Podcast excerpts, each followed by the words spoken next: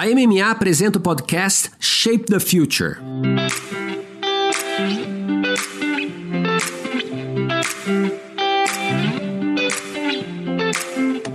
Olá, eu sou Luiz Gustavo Pacete, jornalista especializado em marketing e inovação. Fui convidado pela MMA para apresentar o podcast Masters of Marketing, que traz insights e aprendizados das principais lideranças de marketing e negócios da América Latina. Neste episódio a gente adentra no terreno das fintechs. Papo super legal, uma indústria super legal. Acompanha uma conversa com o Guga Stocco. Ele é fundador da Hack the Future, mas ele é visionário, investidor, um pensador sobre inovação. Com o Geichiro Genso, CEO da PicPay, uma fintech que se tornou um case nos últimos tempos. Eles falam sobre disrupção estrutural, o papel das fintechs e outros pontos. Não só a indústria, mas a marca envolvida aqui. Muito legal, Fabiano. Tem, acho que tem muito aprendizado. Muito, muito, muito. É uma coisa também por detrás das cortinas aqui que eu te conto foi o seguinte: a ideia, a provocação aqui com o Guga foi: Guga, a gente precisa criar uma série de conversas com pessoas que estão fazendo disrupção, não que estão falando sobre disrupção. E aí foi engraçado porque ele tem tanto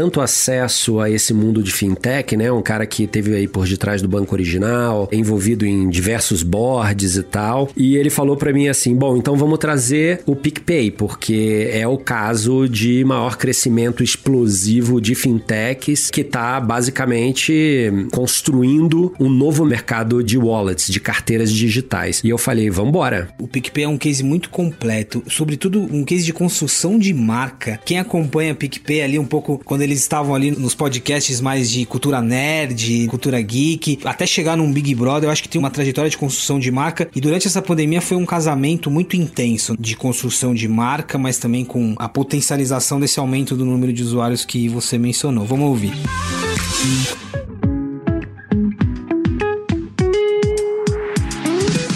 acho mais interessante é que a gente está vivendo um momento hoje que veio acontecendo. Quando a gente pega o mercado, que é o mercado financeiro de uma maneira geral, eu vinha dizendo o seguinte: olha, quando você pega um banco, o banco é uma feature, é uma funcionalidade, uma funcionalidade de pagamento, é uma funcionalidade né, para eu ver um saldo e por aí vai. E já naquela época, ele falou o seguinte: ou a pessoa, como ser humano, a funcionalidade é legal, mas eles precisam de produtos, produtos que resolvam o seu problema no dia a dia o que nós estamos vivendo é um momento que resume um dos valores muito pregado no PicPay, que é a adaptabilidade. O PicPay foi assim, nasceu assim, as startups nascem assim, sobrevivem assim. E mais uma vez é uma adaptabilidade porque estávamos todos acostumados a trabalhar, por exemplo, fisicamente, estão todo mundo em home office. O portfólio, o roadmap de features é construída que prevê um cenário e a gente acaba tendo que mudar aquilo no meio do caminho, criando produtos. Bom, resiliência, as crises, eu acho que tem um ponto importante aqui, apesar de ser, ele é óbvio, mas a gente sempre precisa retomar. As crises vêm e vão. Claro que as crises elas deixam sequelas, mas elas deixam muitos aprendizados. O Google Stocco coloca isso muito bem. E eu acho que tem um pouco, Fabiano também, no caso do PicPay, essa ideia do challenger, né, de uma fintech que vem para provocar o mercado, ao mesmo tempo ela vai crescendo. E esse mercado de bancos digitais, fintechs, durante a pandemia foi um mercado que teve uma explosão. Teve o, o, Mobile Report, inclusive, que vocês fizeram em parceria com a Ribu, que traz um pouco isso, assim, como que foi diversificando o número de plataformas financeiras digitais. Muito intenso esse segmento.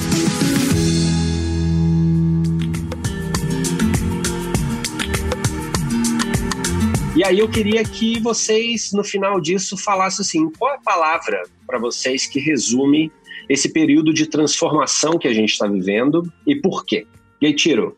Obrigado, Fabiano, do convite. Guga, também aí prazer estar aqui podendo debater, compartilhar, aprender também nessa live. Eu estou há 10 meses no PicPay, eu tenho toda uma história no mercado financeiro, durante mais de 30 anos trabalhei no mercado financeiro. Acho que o mercado financeiro está passando por uma disrupção estrutural e eu entendo que está criando uma nova arena competitiva que nós vamos assistir aí as fintechs, os ecossistemas criados pela fintech se destacando. Então, eu resolvi também pivotar minha carreira e há 10 meses me apaixonei pelo PicPay. A PicPay é pioneira, muita coisa, os três fundadores continuam lá. Fiquei muito feliz. Perguntas vão ser pelo QR Code PicPay trouxe o QR Code para levar a experiência de pagamento. O Guga estava lá no original, era um visionário que acabou apostando na PicPay lá em 2015. Numa época que nem China existia, do jeito que é hoje, em payment, os visionários lá acabaram entendendo que o QR Code era uma solução. O PicPay nasceu com a força do P2P, pagamento entre pessoas 24 por 7.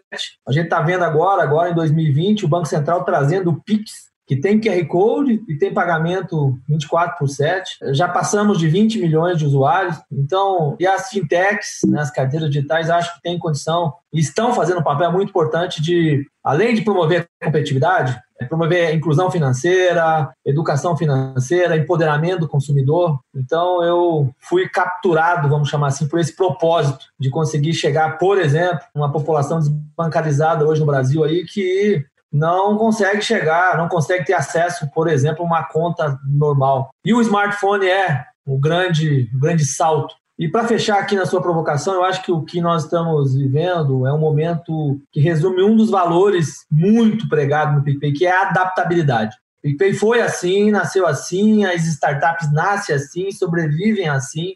E mais uma vez é uma adaptabilidade, porque estávamos todos acostumados a trabalhar, por exemplo, fisicamente, estão todo mundo em home office. O portfólio, o roadmap de features é construída, que prevê um cenário e a gente acaba tendo que mudar aquilo no meio do caminho, criando produtos. Então é isso que me move, é isso que move o PicPay.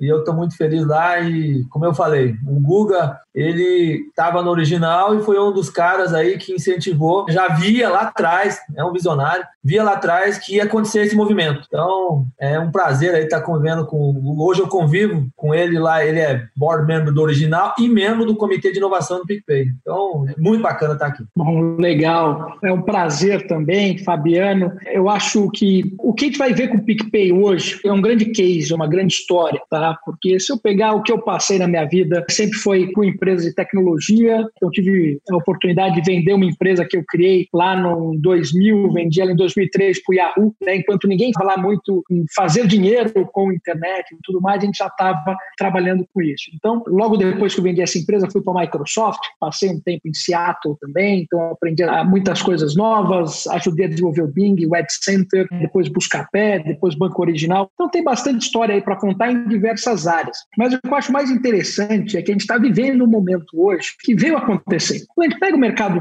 que é o mercado financeiro de uma maneira geral, eu vinha dizendo o seguinte: olha, quando você pega um banco, o banco é uma feature, é uma funcionalidade, uma funcionalidade de pagamento, é uma funcionalidade para eu ver um saldo e por aí vai. E já naquela época ele a o seguinte: ou a pessoa como ser humano, funcionalidade é legal, mas eles precisam de produtos, produtos que resolvam o seu problema no dia a dia. O que eu vislumbrava lá atrás, o que veio acontecendo na China, é que você usava as funcionalidades de pagamento, só que depois você começava a agregar outros tipos de produto, o que veio a ser chamado aí de super app depois. Outro ponto importante é você retirar a fricção desses pagamentos, retirar a fricção de tudo isso. Quando a gente começa a olhar esse mundo todo, começou a ser construído lá atrás, que a China acabou sendo um protagonista, a gente vê no Brasil o PicPay sendo protagonista nesse mercado, que eu acho que a gente pode explorar bastante nessa live. Porque quando a gente começa a falar hoje de Banco Central trazendo esses serviços novos, como o Pix em termos de meio de pagamento, empréstimo entre pessoas, Open Banking, a gente pode falar de tudo isso por aqui, porque a gente está vivendo tudo isso hoje no dia a dia e estamos construindo isso. E aí eu diria aí que para deixar uma palavra também para o pessoal que é resiliência, porque assim as crises vêm e vão. Então a gente precisa ser muito resiliente para passar por essas crises e a gente precisa ser muito resiliente nesse futuro que está chegando, porque é um futuro que vai mudar tudo a toda hora. É um futuro onde entra uma inteligência artificial e substitui todo o trabalho repetitivo. E a nossa economia, nossas indústrias foram calcadas em trabalho repetitivo. A gente entra da escola aprendendo trabalho repetitivo sempre nisso. Então vai ter várias mudanças e aí a resiliência é muito importante. Então, acho que esse é o ponto principal aí, deixando um pouco da, introdução do que a gente vai conversar hoje.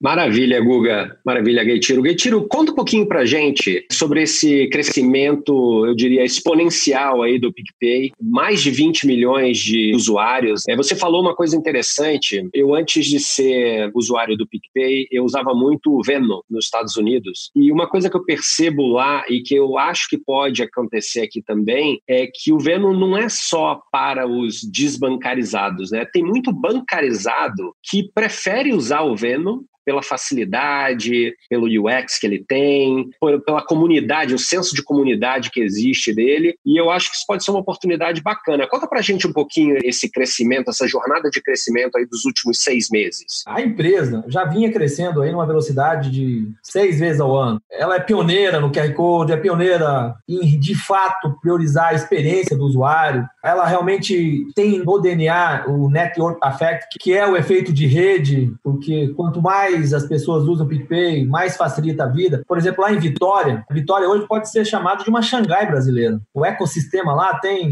70% das pessoas, das empresas utilizam o PicPay. Então, ela já vinha crescendo. E aí, olhando o mercado como um todo, toda nova tecnologia, ela é introduzida é, naquela famosa curva que a gente conhece, dos adotantes iniciais, e aí tem a maioria tardia, até chegar no retardatário. Fazer serviços financeiros pelo smartphone é algo que vinha crescendo muito, vinha crescendo muito mais, você encontra barreira cultural, de comportamento. E o que, que eu acho que a gente está assistindo agora, isso não está acontecendo só no PicPay, está acontecendo no mercado. Eu vi, eu vi algumas entrevistas de bancos grandes. Eu vi entrevista de um banco grande que, no mês de março, perto de 3 milhões de usuários desse banco, que nunca tinha feito serviço financeiro pelo smartphone, fizeram. E as pessoas estão isoladas em casa e estão procurando pagamento, procurando solução sem contato, à distância. E o smartphone acaba sendo o device para isso. Então, a curva acelerou muito. Tanto é que, para dar um número aqui, a gente vinha em média com 500 mil novos cadastros no app no primeiro trimestre. Só no mês de março,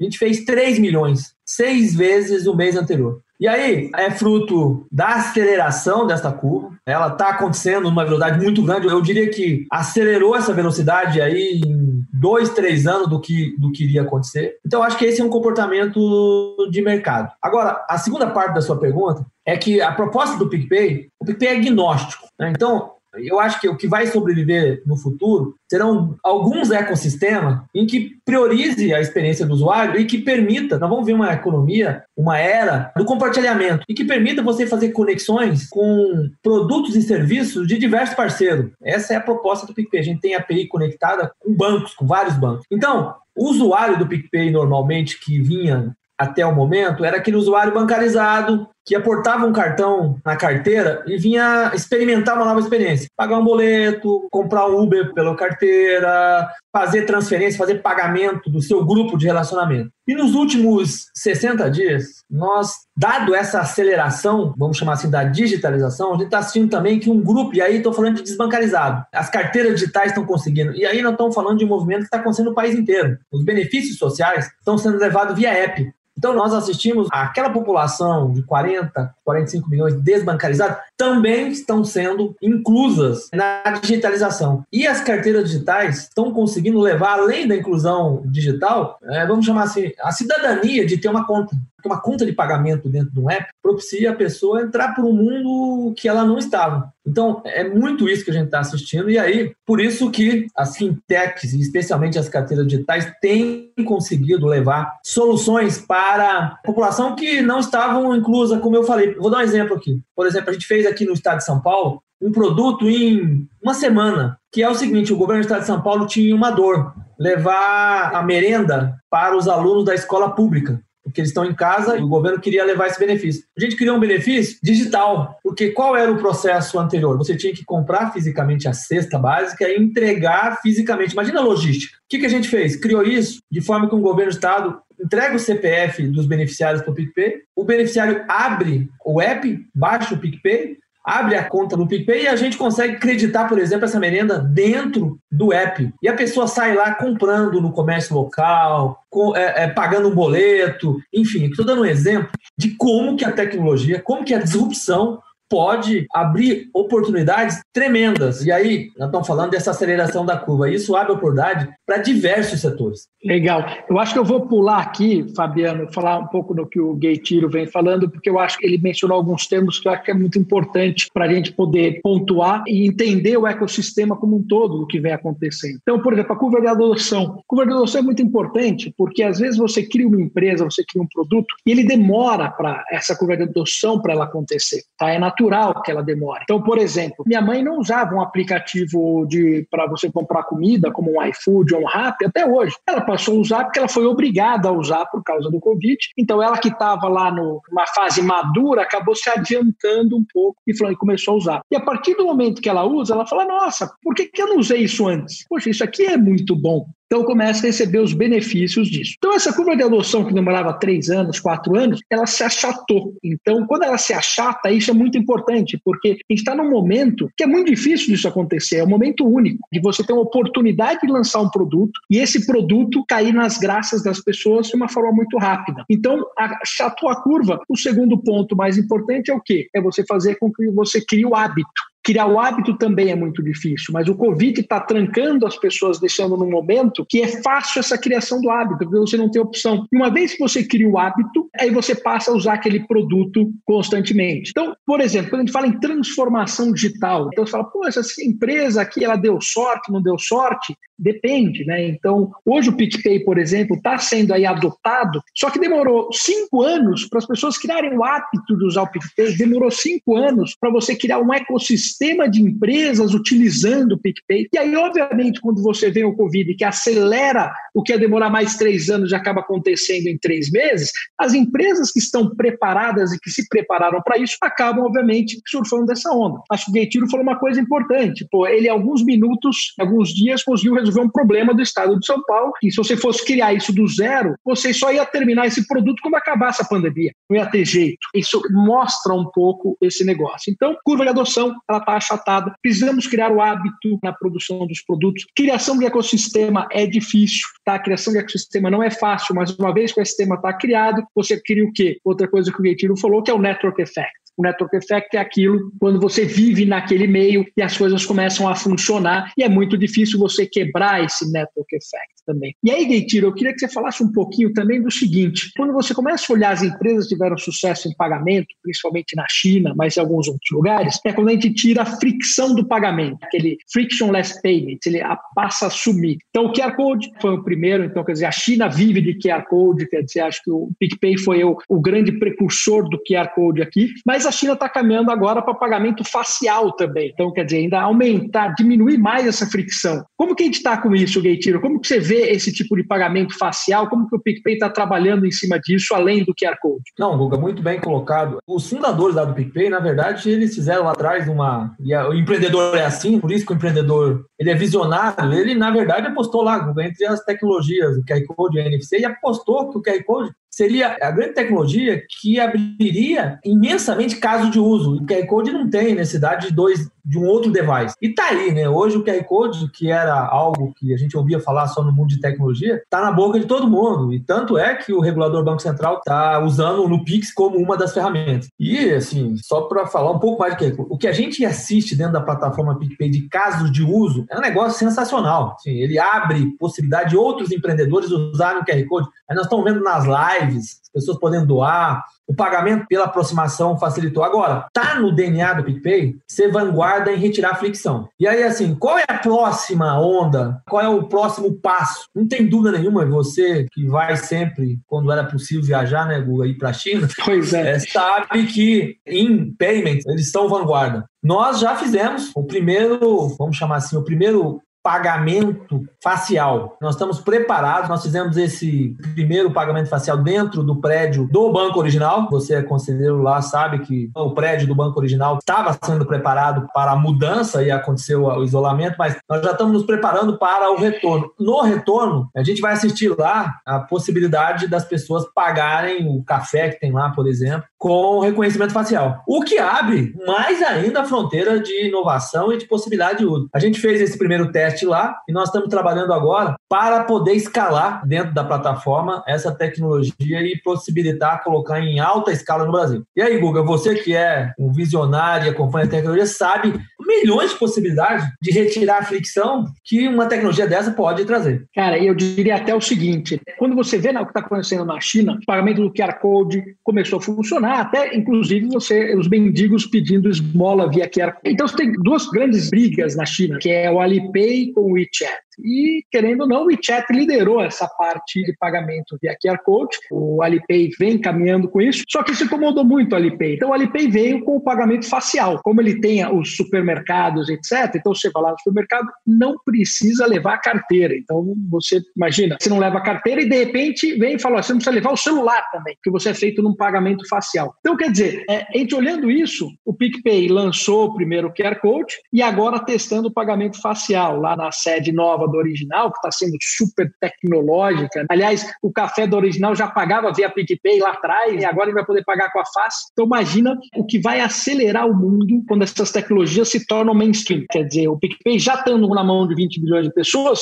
significa o quê? Que 20 milhões de pessoas passam a poder, de repente, num determinado momento, nem precisar do celular para fazer pagamento. Cara, eu acho isso fantástico. E aí a gente vai pensar o seguinte também. Então, tá bom. Então, temos hoje um wallet funcionando e o Banco Central trazendo uma série de inovações. Então, eu acho que as grandes mudanças que a gente vê por aí, e aí, Getiro, eu quero que você fale um pouquinho disso também, é tem o Banco Central trazendo Open Banking, o Banco Central trazendo PIX para fazer pagamento instantâneo, tem o Banco Central trazendo o empréstimo entre pessoas. Quer dizer, está entrando um tsunami no mercado financeiro agora. Como que você vê essa atuação do Banco Central em cima para melhorar a vida das fintechs e para melhorar a vida das pessoas? Então, Guga, por isso que eu, como eu comentei aqui, eu trabalhei 33 anos no mercado financeiro tradicional. Então, trabalhei em grandes bancos. Eu assisto essa agenda pró-competição sendo implantada e vejo muito claramente. Nós nunca tivemos um ambiente tão propício para surgimento de novos players competitivos e para empoderamento do consumidor e do cidadão para poder fazer escolha. Então, essa agenda já começou, se você olhar assim numa retrospectiva, quando possibilitou a criação de uma conta de pagamento. Na verdade, o PicPay nasceu antes da conta de pagamento. A conta de pagamento, as pessoas até uhum. 5 mil reais podem abrir com dados básicos. Aliás, o original, você estava lá, criou as primeiras contas digitais lá, depois toda essa legislação foi modernizada. Mas assim, começou lá. E aí você vem com diversas medidas culminando nessas últimas que você citou nos últimos dois anos.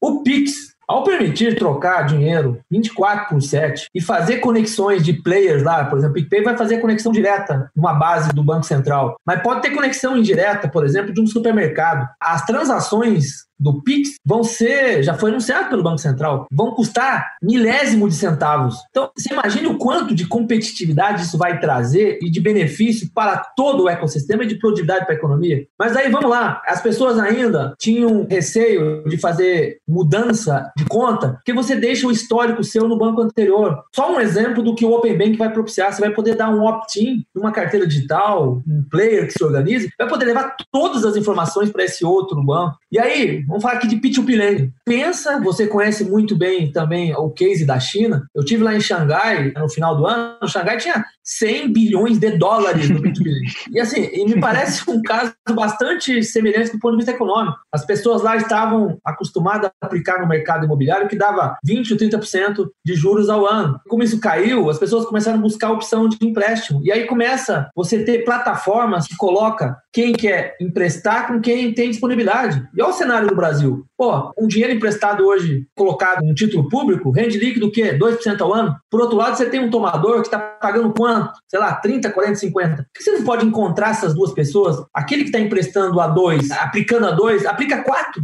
ou a 8, e o cara que está pagando juro a 30, 40 vai pagar a 8. Você imagina o que isso tem de potencial de alavancar a economia e de devolver isso para a produtividade? Nossa, absurdo. Essa agenda do Banco Central, acho que o PIX, eu acho que o Open Bank, que a infraestrutura, e o peer-to-peer, -peer, Cara, assim, vai mudar completamente o que a gente entende de mercado financeiro. Então, eu diria que, assim, essa revolução está vindo, tá? Eu acho que vai ter consolidações de mercado, vai ter muita coisa acontecendo. Eu diria que para o empreendedor é o melhor momento para ele estar tá vivendo, o empreendedor do mundo financeiro é um momento único, um momento que você tem essa abertura de mercado que vai permitir que você possa não só construir, como aproveitar o mercado que hoje está o sendo azul. Como você mesmo disse, você tem gente lá emprestando, você pega um cheque especial de um banco, banco, por exemplo, de 12% ao mês e por aí vai, um cara pode emprestar 4%, por exemplo, você vai estar pagando muito menos que isso. Então, eu acho que é, é, é uma coisa muito, muito importante. Então, quer dizer, temos aqui o mercado financeiro, tem essa revolução toda entrando agora, com o Banco Central incentivando as empresas todas, e a gente já tem uma terceira revolução vindo, e aí já está falando um pouco mais de futuro. E aí é a gente começar a pensar um pouco lá na frente. Então, eu diria o seguinte: quando a gente olha a China de novo, a China migrou para o pagamento digital, quer dizer, ele usando os aplicativos, Alipay e o WeChat. Em outras palavras, eles criaram uma moeda digital, só que é uma moeda digital que pertence a empresas privadas, entre aspas, é a Tencent e o Alibaba. Aí a China veio e falou o seguinte: bom, vou lançar a minha própria moeda digital, meu e-RMB, RMB, que está sendo lançado agora, testado em 15 cidades. O que é natural, porque a partir do momento que você tem toda a transação acontecendo por aplicativo, o governo falou: opa, peraí, vamos fazer essa transação, mas eu forneço aqui a moeda para que vocês possam transacionar. E a gente tem também um segundo momento, que é o Facebook, que lançou a, a Libra, depois fez a, a, Wallet, que é o Calibra, que agora virou a 9, e vai lançar essa moeda, só que a Libra não aceita real. Ela está, por enquanto, só aceita dólar, euro e, e Libra esterlina para você colocar lá. A Libra é uma moeda estável, no sentido como que o Facebook está montando. Então, essa história do blockchain, essa história dessas moedas digitais mostrando no futuro. Se eu pensar nisso no futuro, como que você, Reitiro, vê esse futuro? Como que você vê, de repente, o PicPay né, se aproveitando disso? Você mesmo disse que com o Pix o Pix no Brasil é um primeiro passo para isso, um passo da criação da moeda digital, para que você pode conectar entre bancos, não pode conectar no supermercado. Então você pode conectar em outros locais, isso pode virar um negócio completamente diferente do que a gente imagina. Como que você vislumbra esse futuro? Google, você foi muito feliz aí em levantar essa bola, porque assim, na verdade, o sistema financeiro brasileiro, o sistema de pagamento, ele é muito robusto, o Brasil é inovador, quando você olha para o SPB, foi uma inovação que não existe em outro lugar do mundo, você sabe. Só que o que está vindo aí, que é o Pix, ele dá um salto, um salto tremendo, porque de uma hora para outra você vai criar essa interoperabilidade entre as carteiras digitais. Isso já vai acontecer, o Pix vai ser a plataforma para isso. Você vai criar interoperabilidade entre carteiras digitais e bancos. Você vai ampliar a interoperabilidade entre bancos, porque é 24 por 7. Com um custo de infraestrutura muito, muito, muito é, reduzido, que é a central do Banco Central. Então, acho que assim, no Brasil, a gente está com a infraestrutura dada de interoperabilidade, que é o que faz todo sentido dentro de ecossistemas. Quando a gente fala lá na China, a gente está falando de um ecossistema. E aí, ele é tão amplo que permite o participante indireto estar tá conectado, que é um supermercado, uma loja. Então, acho que as bases estão dadas. E como aqui o empreendedor brasileiro é muito criativo, nós vamos assistir inovações aí, assim, que a gente não consegue aqui imaginar do que pode ser feito. Agora, o próximo passo é esse que você falou. Tá bom, o Brasil é um país continental, é um país que o mundo olha. Como que a gente faz a interoperabilidade? Você tem toda a razão. Estão falando de Libra, que pode ser a vai ser, vamos chamar assim, a conexão do mundo ocidental e a China, o MB com a China. É, a gente com certeza pensa nisso, porque eu quero dar interoperabilidade para, por exemplo, os chineses que visitarem o Brasil. O cara que está lá usando o WeChat, o Alipay, o cara vem aqui e vai continuar, porque o hábito dele, você sabe muito bem o que é hábito, ele compra pelo app, ele conhece QR Code, ele vai sair aqui comprando nos estabelecimentos com o próprio app dele. E aí, a gente já está trabalhando nisso, nós temos cases locais, isso está no DNA do PicPay também. Eu tenho um exemplo muito local aí que a gente está discutindo, por exemplo, interoperabilidade. Por exemplo, tem o Banco Maré, que tem uma moeda local dentro da comunidade. E esse banco precisa sair da comunidade. Quando o usuário sai da comunidade, ele precisa gastar em real. Então a gente está montando, está fechando essa conectividade. Esse já é um aprendizado nosso para esse novo passo. Mas não tem dúvida nenhuma que os ecossistemas no Brasil que vão vencer nessa competição terão que construir essa interoperabilidade que você falou. E você vê que esse mundo que a gente está falando, você trabalhou 30 anos em banco, então você conhece muito bem como funciona um banco tradicional. Você vê que é um mundo completamente diferente de um banco tradicional. Quer dizer, o que está sendo feito agora não é onde foi construído as bases do banco tradicional. Ele é completamente diferente. E vem crescendo numa velocidade muito grande. E agora, com essa pandemia, acelerou assim de uma forma exponencial. Então, eu confirmo que realmente esse mercado de fintech ele está extremamente quente, extremamente competitivo também, extremamente difícil de você montar, principalmente ecossistemas. Eu acho que não é qualquer um que monta um ecossistema para o dia para a noite. Eu acho que o PicPay é um bom exemplo, que demorou para fazer isso. Eu lembro na época do PicPay, quando você ia pedir uma pizza e você pagava pelo PicPay. Então, falou, oh, quero uma pizza lá em Vitória. Sei lá, 30 reais. Peraí, tô te pagando aqui pelo PicPay. Ah, recebi, recebi. E ele enviava a pizza pizza. O que hoje é feito nos aplicativos, o PicPay fazia em Vitória cinco anos atrás. Ou depois, o próprio Zona Azul para você parar os carros, quando foi feita a integração com o Zona Azul. E aí foi criando esse ecossistema, que demora tempos e tempos. Agora, olha o benefício. Pensa bem, o Brasil, que é um país que ainda tem muito que explorar a área de turismo né, no futuro. É muito difícil para um turista vir para cá e usar. Então, quer dizer, com essa interoperabilidade, usando um exemplo da China ou outros exemplos, o turista vem para o Brasil e passa a ter a mesma experiência que ele tem no país dele, graças a uma conexão, por exemplo, com o PicPay ou outros wallets. Eu acho que isso é fantástico mesmo.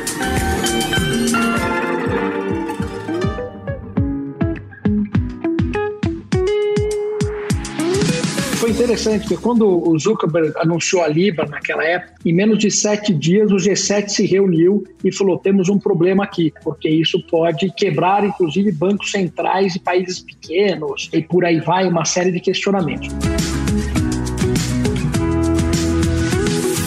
Eu acho que no futuro o mundo é de quem tem mindset de entender o que ele faz bem e juntar com quem faz bem alguma coisa específica. Então, aquele mundo em que eu fazia tudo é, em que prevaleceu, eu acho que as empresas no futuro que vão vencer o jogo, que estão vencendo o jogo, têm mindset de colaboração. Então, Bom, e, essa revolução de tecnologia no segmento financeiro, eu acho que é, é o início de algo muito maior. A gente ainda está discutindo esse ano de 2020, o Open Bank, o Pix, foram mudanças estruturais importantes, mas o começo de muitas transformações. Eu acho que até hoje a gente discutiu muito, a gente falou sobre bancos digitais ou não digitais, agências, mas eu acho que a gente parte para uma descentralização do dinheiro aqui que conecta muitos outros assuntos.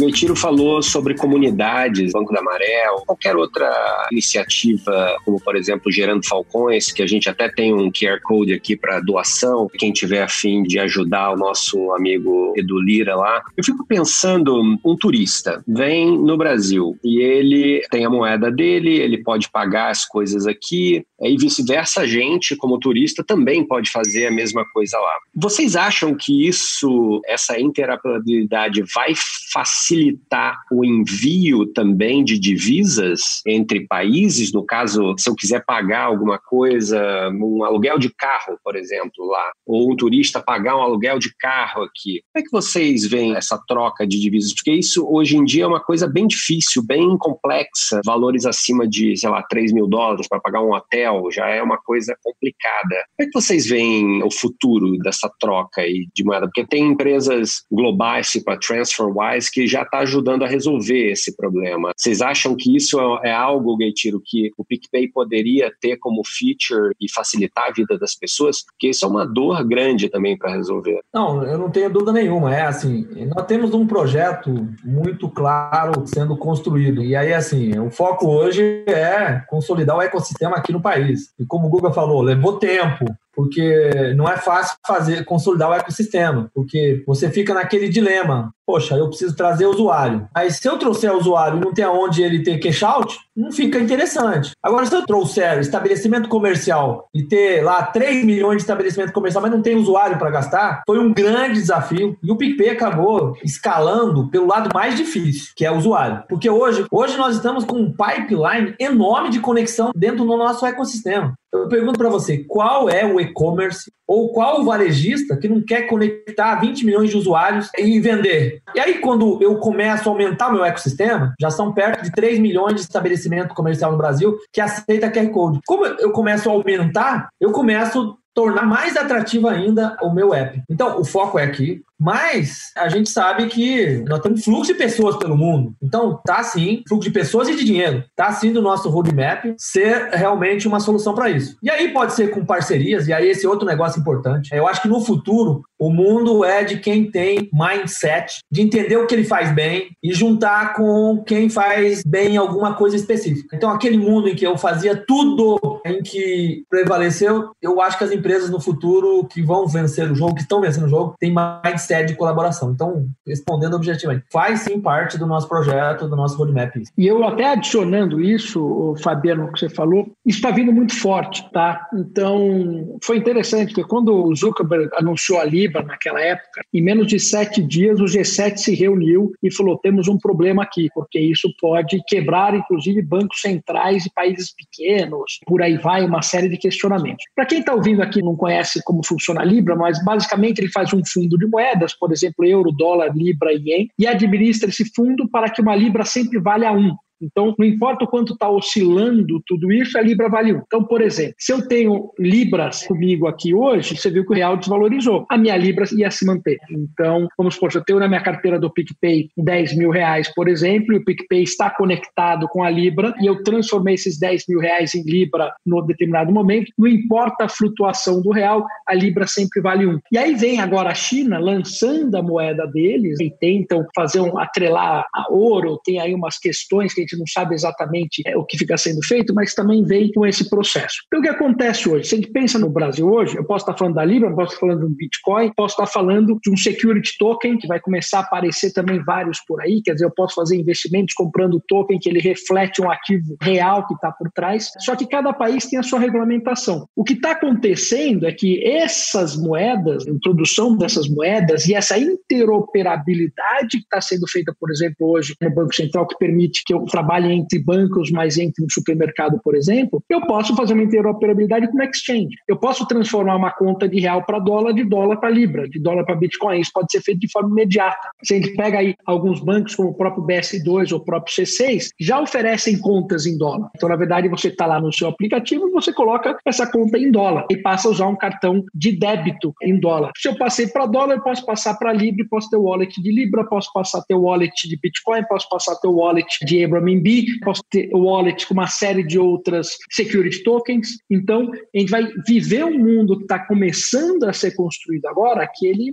é um sistema financeiro global que funciona em cima dessas interconexões. A gente não consegue falar exatamente o que vai ser, tem uma série de regulamentações e processos, mas tem uma tendência muito grande de isso acontecer muito rápido. E aí, obviamente, quem sai na frente disso são as wallets, quem tem cliente conectado. Imagina eu ter o meu wallet de Bitcoin e posso usar esse Bitcoin no supermercado porque o PicPay fez essa interoperabilidade para mim. Quer dizer, ele transformou o Bitcoin em real e do real ele enviou isso para a carteira do varejista, por exemplo. Muitas coisas serão vistas aqui. Isso pode acontecer em Miami, a mesma história. Não impede que isso não ocorra lá também. Só que lá talvez eu não tenha um PicPay, mas tem uma interoperabilidade com o Venmo. Ou acontecer na China, tendo a interoperabilidade entre PicPay e o WeChat e vice-versa. Por aí vai. E aí, falando aqui disso que o Guga está falando, Agora, para você ser um player relevante, vou dar um exemplo hipotético, é, vamos chamar assim, o Vemo querer fazer interoperabilidade com você no Brasil, você tem que ter escala, porque ele vai querer ter interoperabilidade com um ecossistema no Brasil que permita o cara lá de Miami vir ao Brasil e ter solução, como hoje um cartão de crédito, por exemplo, dá solução para a gente no mundo inteiro. Então, por isso que eu, particularmente, estou falando uma opinião, a gente vê muitas PEIs sendo criadas todo dia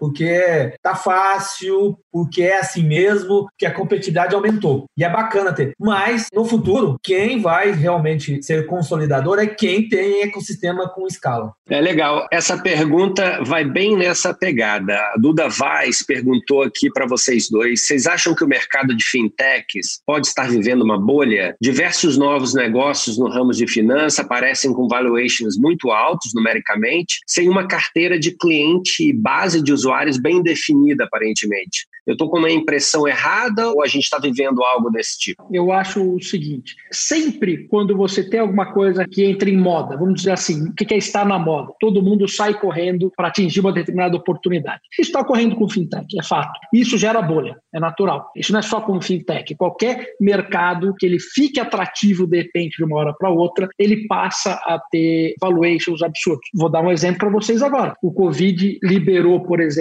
que você consiga fazer a telemedicina. Então, se prepare para uma bolha no mercado de saúde, que vai ter uma série de empresas, startups explorando, por exemplo, o mercado de telemedicina, que é gigantesco. Então, a mesma coisa acontece com fintech, principalmente porque o, o, o país é um país propício para isso, porque existem margens muito grandes, e o Banco Central está incentivando. Então, essas empresas vêm. Agora, as empresas que vêm e não têm um mercado para explorar, é muito difícil de sobreviver. Então, acho que o que o Gaitiro falou na questão do ecossistema, a PicPay demorou 5, 6 anos para construir um ecossistema. Você não constrói um ecossistema do dia para a noite. Fintechs que tem um aquário que ele pode explorar, que tem um ecossistema já que ele consegue explorar, porque ele fez um acordo, tem um trabalho especificamente, ele tem um mercado legal para ele ir. Se ele é só uma ideia muito boa, mas não tem esse mercado, cara, vai gastar muito, mas muito dinheiro, vai demorar bastante tempo para criar esse ecossistema. Aí que a gente vai começar a discutir coisas do tipo que eu costumo falar, né, que você vai ser uma, um ecossistema ou uma funcionalidade. Então, o ecossistema agrega diferentes players de diferentes locais, é um grande agregador, é sempre pensando na pessoa. A funcionalidade é aquele produto muito bem feito, específico, que resolve um problema muito bem. Então, por exemplo, uma fintech criou um produto muito, muito, muito legal que ele pode conectar no PicPay. E aí esse cara vai sobreviver, porque ele usa os 20 milhões de clientes do PicPay em cima disso. E o PicPay vai olhar e vai falar, pô, essa funcionalidade eu gosto, isso aqui é legal, esse cara criou um produto que faz sentido. Então,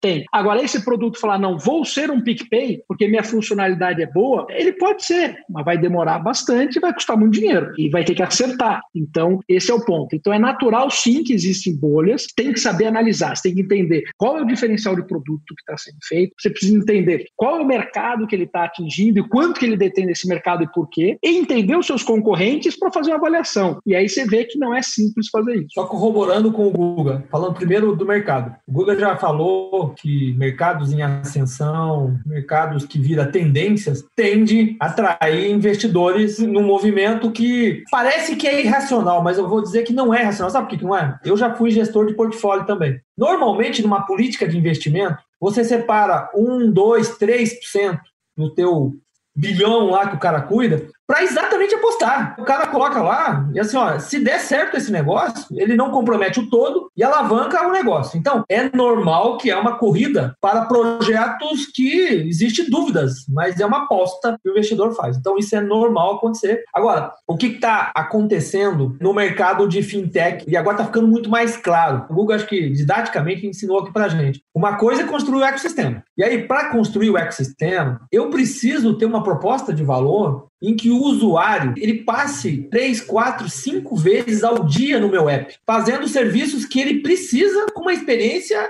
muito boa. Eu tenho um usuário que passa cinco vezes no meu app, mas ainda não monetizei. Pô, eu tenho um valor danado, porque é uma questão de sequência que eu vou monetizar. Agora, se eu tenho um app que tem X milhões de usuários, mas esse usuário me passa lá a cada 15, 20 dias, uma vez por mês, pô, a chance de eu carregar ele para fazer é muito. Então, os ecossistemas que vão sobreviver nesse, nessa competição são os que entregam valor. E eu tenho uma frequência diária de 3, 4, 5, 10 vezes. E por isso que as soluções financeiras que entregam valor direto para o usuário propicia isso. E por último, é de fato, nós vamos enxergar então ecossistemas e vamos enxergar a especialização. O Google tem toda tem todo interesse em entender uma feature que foi criada específica lá, que faz todo sentido essa funcionalidade, vou, vou buscar e vou conectar no PicPay. Então, é aí que nós vamos começar a enxergar quem vai vencer. Eu acho que assim, o que o Gaitiro falou, você vê, a gente está até respondendo a pergunta, né? é um mercado complexo, mas de novo, existem oportunidades. Agora, você não pode estar tá míope achando que a oportunidade é simplesmente sair no mar aberto e mexer nisso. Esse mercado é competitivo, esse mercado exige investimento, esse mercado exige que vocês estejam se transformando toda hora. Então, o mercado de fintech não é para qualquer um, tá? Então, é, isso é importante pontuar. Agora, eu acho, pensando que a gente tem aí vai mais 10 minutos e a gente já falou bastante aí do mundo de fintech e tudo mais, eu acho que a gente pode ser até mais abrangente, gente falar um pouco até, Gaitiro, do mundo agora Covid e pós-Covid.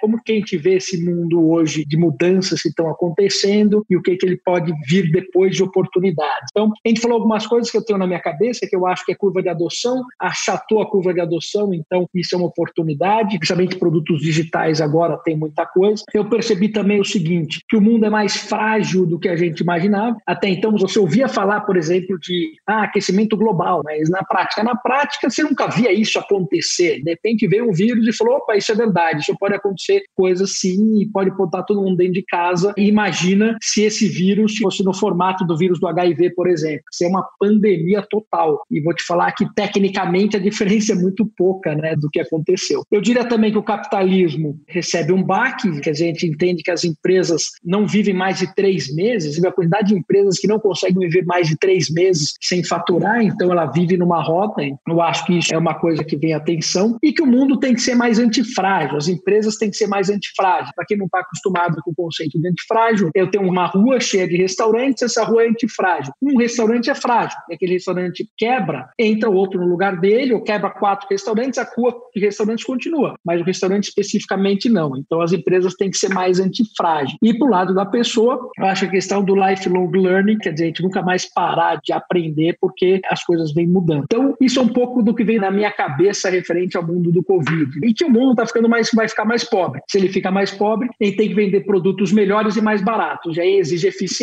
muito grande. E você, Guetiro, o que, que você vê, você imagina aí nesse mundo de Covid ou de repente de pós-Covid, para a gente ajudar, de repente, empreendedores ou executivos que estão assistindo a gente aqui? O Guga, eu quero, acho que você cobriu muita coisa, eu quero só provocar aqui uma questão. Já que nós estamos falando de achatamento da curva, eu acho que nós estamos assistindo o seguinte, você falou também que as empresas se mostraram que são frágeis, e eu acho que a gente achatou a curva também de competitividade entre um pequeno e um grande. Porque é o seguinte, pensa bem, aquela fortaleza de um grande varejista contra um empreendedor pequeno. Pô, o grande já tinha seu e-commerce, estava investindo milhões, mas a força dele era no físico. Agora no e-commerce, na verdade, nós estamos com oportunidade para todo mundo. Pensa bem, eu tenho 20 milhões de usuários no PicPay. Cara, um empreendedor monta um negócio sensacional. Ele não precisa montar uma rede, ele consegue distribuir para 20 milhões. Em qualquer lugar do Brasil ele monta isso. Então, aquela, eu acho que achatou a curva de competitividade também. Achatou também curva da adaptabilidade. A gente sempre viu aí empresas investindo muito em montar método ágil, fazer MVP, testar rápido. Todas as grandes empresas trabalhavam para fazer isso. Agora, a gente viu isso acontecer em 60 dias na prática. Assim, você pega é o delivery informal, tiveram que criar na hora. Ele não tinha e-commerce, ele montou e-commerce. Então, eu acho que pós-pandemia, nós vamos sair como sociedade aí, empreendedor, muito mais preparado para ser um competidor global. Cara, gostei muito, Gator. Você falou uma coisa que eu, eu não tinha pensado, mas tem muito valor. Quer dizer, o pequeno pode competir para o grande, porque a partir do momento que ele vai para o mundo online, está todo mundo com as mesmas ferramentas. É. Né? é as ferramentas são iguais. Então... Com mais velocidade, obviamente, ele está melhor que o grande. Ele está melhor, porque ele é ágil, ele está acostumado com isso, ele não tem legado e vai usar as mesmas ferramentas que um grande. E aí até mais, porque o grande tem dinheiro, acaba comprando mídia, coisa do tipo, e o pequeno é obrigado a ser mais inteligente, a pensar mais no produto e fazer o growth hacking, aí como que ele vai lá. E aí ele consegue ganhar escala oh. de uma forma muito legal. Eu tinha pensado nisso e adorei. Quer ver outro exemplo? Muitos negócios tinham fortaleza com base no ponto físico dele. Pô, o cara tem lá um supermercado, um restaurante, um, algo. E a vantagem competitiva é o, o mundo físico. E o, hoje, ele e o vizinho dele, que não tem um ponto, entre aspas, físico bom, estão competindo em questão de igualdade, porque está no mundo online. Sem dúvida. Eu diria até o seguinte, que hoje no mundo de restaurante, quem tem dados vale mais. Porque se eu sei é. que naquela região vende hambúrguer, eu vou lá e abro uma dark kitchen para vender hambúrguer naquela região. É, e acabo vendendo bastante. Quer dizer, quem detém dados, quem diria que deter dados podia levar uma indústria como de restaurante, que é uma indústria também de experiência, etc., podia afetar em cima disso. Eu acho que a gente começa a ter um pouquinho do que tem do futuro lá na frente, a gente pincelando agora hoje isso. E aí, Guga, só para dar uma dimensão concreta do porquê que as fintechs que têm ecossistema vão conseguir entregar valor para os estabelecimentos. Pensa bem, uma coisa é eu ser payment do estabelecimento lá do restaurante. Eu sou payment e solução de payment é commodity. Você sabe muito bem que está aí o mercado todo de payment sendo disruptado. Agora, se eu tenho dados de 20 milhões de usuários e eu consigo ajudar esse estabelecimento a vender mais, porque eu estou conectando ele a 20 milhões. Perfeito. É o que o Alibaba fez com o Rema. Quer dizer, foi tão forte que ele comprou o próprio supermercado. Ele explora o próprio supermercado tão forte que é esse dado. Agora, você usar esse dado para fortalecer o supermercado, o varejo em geral, cara, produto fantástico. Não, a gente está criando uma ferramenta lá que vai permitir, por exemplo, um supermercado a conseguir descobrir no raio real time do local físico quantos usuários do PicPay estão naquele momento. E ele pode fazer uma promoção ali, por exemplo, de algum produto que ele queira fazer. Um pequeno, um restaurante. O cara, vamos falar o mundo real, o mundo voltando à normalidade. Ele programou para ter 50 refeições durante o dia. Meio-dia e meia. Só chegou a 20. Ele tem 30 de ociosidade. Ele consegue mandar um push e ofertar 50% de desconto para os usuários PicPay real time que estão ali. Você imagina o quanto você não agrega valor para esse estabelecimento. Então aí entra Fantástico. um investimento muito forte nosso em AI. Nós estamos trabalhando lá para ser uma empresa orientada a AI, não mais só a dados. Porque daí eu estou falando de entender muito mais essa lógica desse ecossistema. Muito legal. A gente já falava em mobile first, agora veio o Google com AI first. Olha aí, Fabiano. Então tem que ser MMA, Mobile Marketing Association, agora AI and Marketing Association. Então, o, o Guga, só mais um detalhe do que, que muda. Eu lembrei de um negócio, o que, que muda realmente nas empresas. A gente contratou o diretor nosso de AI, ele, ele mora na, em Londres, e ele ia fazer part-time entre Londres e São Paulo. Ele é um cara que cuidava de labs lá na Índia, de cientista de dados. Hoje ele estava todo com cuidado. Pô, como é que a gente faz isso? Cara, agora que nós estamos, aprendemos todos a trabalhar em home office, as empresas têm disponibilidade de inteligência de gente no mundo. No mundo inteiro. ter- é outra vantagem competitiva. E era uma coisa que sempre foi possível. De novo, quando veio o vírus, que porra, porra, deu um estalo. Falou, pô, por que não? Porque ele quer trabalhar em Londres, não quer mudar, é o melhor contrato, dá na mesma. Tem o Zoom é. aqui para fazer tudo acontecer. Exatamente. Nós tínhamos negociado part-time em Londres e São Paulo. Agora a gente já falou, não, fica aí em Londres. Muito Fica mais produtivo. Assim, fica em Londres e começa a organizar uma área na Índia, em Israel, onde tem a melhor inteligência no mundo em, em cientistas de dados que a gente quer montar. Porque a tecnologia propicia isso hoje. E a gente tirou a barreira cultural, achatamos a curva também de adoção de tecnologia nas empresas. Muito legal, muito legal, pessoal. Olha, a gente está no nosso ponto aqui de dar um tchau. Acho que a gente tem que marcar uma outra live, edição número 2 do nosso papo, porque vocês dois têm tanta informação e tantos exemplos bacanas que eu sinto que a gente pode ficar aqui mais meia hora. É um tema muito específico. Eu acho que dá para a gente destrinchar isso aí, Guga, em várias outras coisas. Você que está com esse movimento Hack the Future, vamos falar sobre várias coisas legais nessas séries de Disruptor.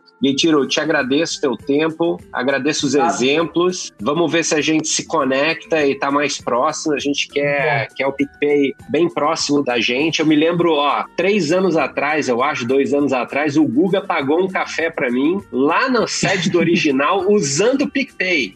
Dois anos atrás, eu acho, ou três anos atrás. E lembra, e, e todo um mundo falava, facial. ó, é, esse vai ser legal. Eu quero ir lá, vou lá pra sede só pra comprar o café com o meu rosto. pô. Aí nunca mais na vida eu só vou usar o PicPay. Ó, inclusive permite fazer com máscara o reconhecimento. Então, já é. É que legal.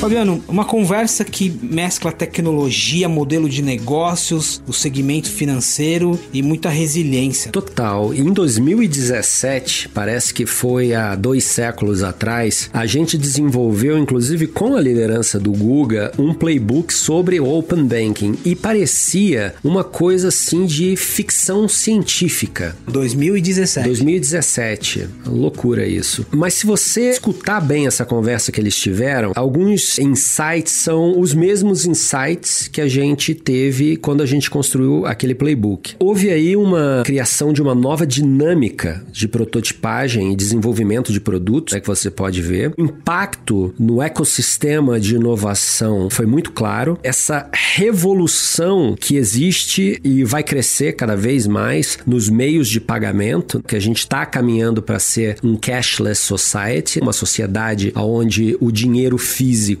não vai mais existir. Isso, acreditem se quiser, já existem lugares no mundo onde isso é real, tá? A China é um desses lugares. E todos esses aprendizados que vêm das fintechs, até mesmo para os grandes bancos de legado. E isso faz com que, para o consumidor, seja espetacular, porque já dizia alguém lá atrás que eu não me lembro quem. É o consumidor não precisa de banco, o precisador precisa do sistema bancário, do banking. Então, eu acho que isso aí foram insights bacanas desse episódio entre o Guga e o Gaitiro. Olha, esse segmento, vários segmentos tiveram exposição muito forte nesse período de pandemia, mas o setor financeiro foi feito um escrutínio nos detalhes, porque imagina o pagamento do auxílio emergencial pela Caixa, os desafios que a gente teve de descentralização, de tecnologia, o isolamento que limitou as agências, então tudo pro digital. É o que você disse, acho que em três anos de 2017 para cá, olha o tanto que as coisas evoluíram e os próximos passos que a gente tem pela frente. No próximo episódio tem mais uma conexão Brasil-Argentina, São Paulo-Buenos Aires, é um painel internacional em espanhol com o Carlos Pérez, presidente da BBDO Argentina, e o Martin Ticinesi, CEO da Quilmes.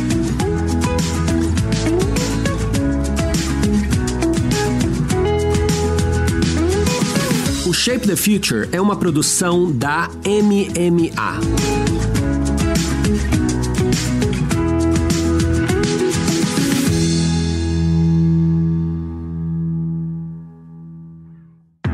Esse podcast foi produzido e editado nos estúdios da Audio Edge.